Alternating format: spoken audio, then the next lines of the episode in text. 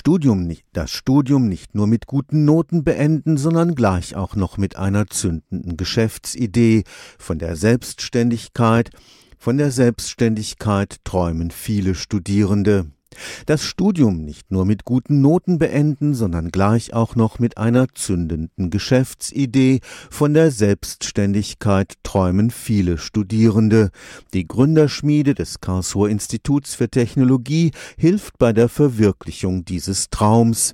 Erfahrungsaustausch mit erfolgreichen Firmengründern, Kontakt mit potenziellen Geldgebern, Coaching für den überzeugenden Businessplan. Am vergangenen Dienstag beim KI IT Venture Fest der Gründerschmiede gab es alles, was man für eine angstfreie Existenzgründung braucht. Gründen heißt 1% Idee und 99% Schweiß. Und wir sind im Moment jetzt genau bei diesem 99% Schweiß mit viel Spaß bei der Sache. Es geht am Ende ums Tun. Dr. Olaf Grebner hat die Schweißphase schon hinter sich. Er hat Mobilion gegründet, das erfolgreich mobile Computer für die Feuerwehr anbietet.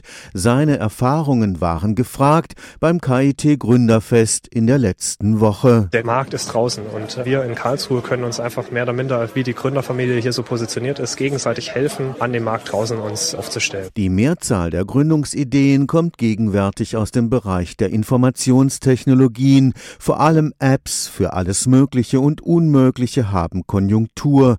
Damit da nichts schief geht, sollte man die eigene App-Idee einmal realistisch testen, meint IT-Berater Dr. Max Völkel. Statt eine App zu bauen, stellt man sich einfach neben den Kunden und tut all das, was sonst die App tun würde. Wenn der Kunde hinterher glücklich ist, lohnt es sich vielleicht, die App zu bauen. Wenn der Kunde unglücklich ist, dann würde er mit einer App auch nicht glücklich man muss seine Idee nochmal überarbeiten. Dr. Völkel stellt den universellen Nutzen des vielgepriesenen Businessplans in Frage.